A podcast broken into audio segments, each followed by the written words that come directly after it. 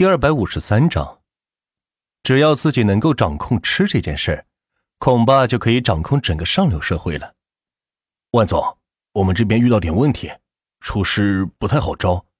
毕竟现在大家都知道，厨师是个辛苦活，很多年轻人不愿意干，剩下的都是一些混迹于厨师界的老人。周正用自己专业的角度分析道：“我知道了，近期我会帮你造势。”重新让厨师回到人们的视野中，就可以带动一大批人员学习了。万浅说完，想起来苏三的节目，便打开直播平台，发现所有平台苏三都排在首位，在同一时间转播苏三的直播内容，便可以达到上亿的播放量，赶超了一些电视台的节目了已经。而通过苏三一步步的引导和宣讲，人们慢慢对网红是转变了观念。万钱更是趁机在各个平台打赏十个亿，一共扔出去一百亿，算是对平台和苏三的支持。下来后，这些平台都惊讶于苏三的直播能力，居然能创收十个亿。询问之后才知道，是幕后的老板万钱所为。不仅没有降低对苏三的看法，反而对他是更上了一个层次。能得到这么大老板的支持，日后肯定能成为大明星。甚至超越大明星的存在。毕竟娱乐圈已经是资本化运作，只要是有钱，那么广告位铺天盖地的都是你的信息，想不火都难啊！这还没有完，苏三除了在直播平台上出现，也出席各种娱乐圈明星才会出席的红地毯，而且还有自己的专访。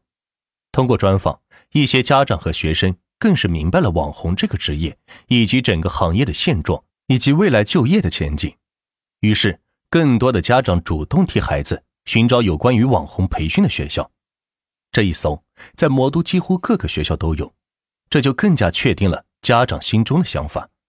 于是是毫不犹豫的替孩子报了主播专业，希望他们以后都能像苏三这样成为大明星，最不济也能够成为带上货的上亿的小主播也行啊！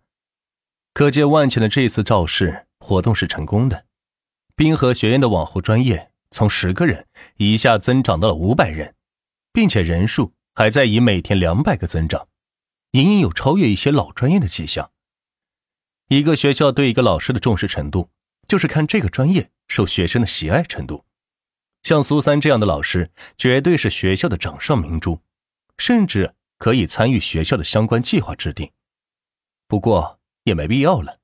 因为万钱就是这些学校的校董，有什么计划，万全会负责实施制定的。玫瑰把钱通厨师给列到网上做广告，另外吸引一些美食博主，在咱们自己的钱通视频上进行吃播，唤起人们对美食的热爱。万钱给钱通搜索负责人玫瑰发信息道：“好的，万总，我已经将钱通厨师给置顶了，咱们八亿多流量，很快就可以看到这款 APP。”以及厨师的培训信息了。玫瑰回复道：“八亿，现在有八亿流量了吗？”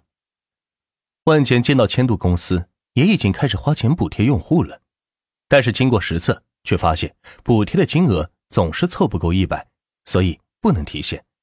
这就是非常影响用户体验了。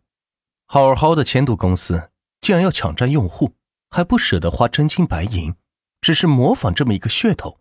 凭这样，怎么可能竞争得过万钱呢？是啊，万总，十四亿网民，咱们占了一大半了。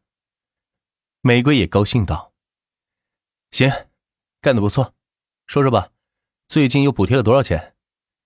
万钱坐回旁边的沙发上，悠哉悠哉的说道：“这种待在酒店就能运筹帷幄的感觉，真是太好了。若不是一些必要的场合，万钱几乎就不想出门了。”也免得被竞争对手瞧见。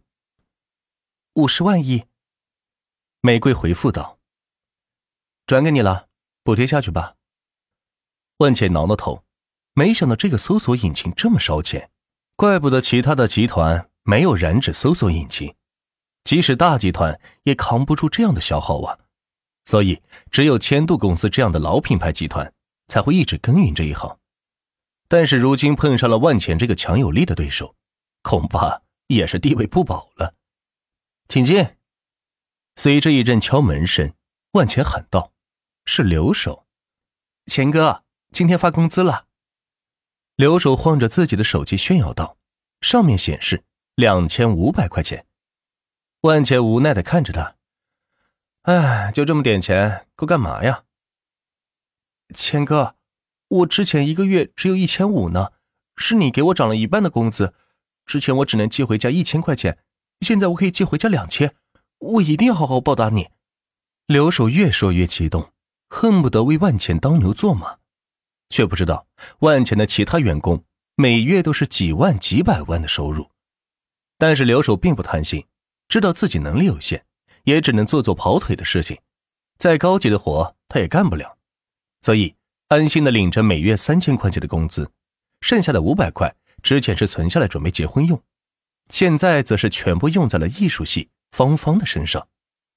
在他眼里，芳芳就是自己的终身伴侣，誓死不渝的认定了他。要不要给你涨涨工资？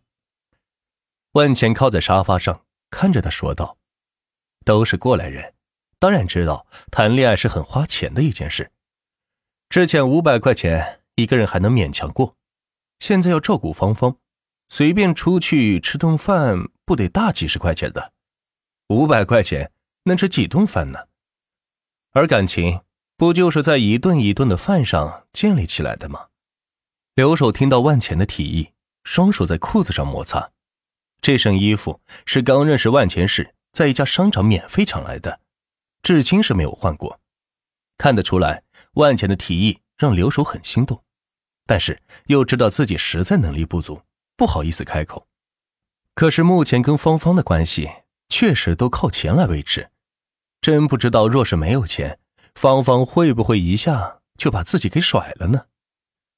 这是留守不敢想的事情。但是，留守当局者迷，万钱却是看得清楚。芳芳虽然不像其他女生那么物质，但是也绝对不是能够安心过日子的人。你现在可以穷，但不能一直穷。若是让人看不到希望，他就很可能会离你而去。但是这些，万钱是不会跟刘守说的。跟芳芳在一起，没少花钱吧？万钱看着外面的风景，淡淡的说道：“我我。”刘守有些不敢承认，之前自己还是一名孝子，只要有钱就给家里寄去，可是现在却把大部分的钱都用在了芳芳的身上。刚开始他还有些自责，可是时间长了，家里边的人也就同意了。再加上每天能看到芳芳开心的面孔，自己真的特别满足。虽然芳芳还活在万钱给他编造的高富帅的梦里边，但也很知足。对于留守的家庭，不会过多的问。但是谎言终究有戳穿的一天，不是？都是过来人，你骗不了我的。这样吧。我见你收房子收的挺好的，给你一套房子的使用权，拿去收房租吧。倒不是万钱吝啬，而是他知道，如果给的多的话，留守肯定不会接受的。那还不如选择他能接受的方式来帮助他。一套魔都的房子，一个月的租金至少也得六千块，加上万钱给他开的月薪，一个月也有一万块了，则是变相的给他涨了工资。留守考虑再三，终于是答应下来。谢，谢谢钱哥，我这辈子当牛做马也。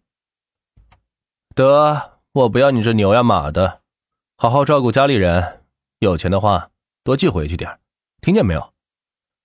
万钱这是在指点他，不要因为一个女孩而太过丧失自我。嗯，明明白了，钱哥。刘守用力的点点头，说道。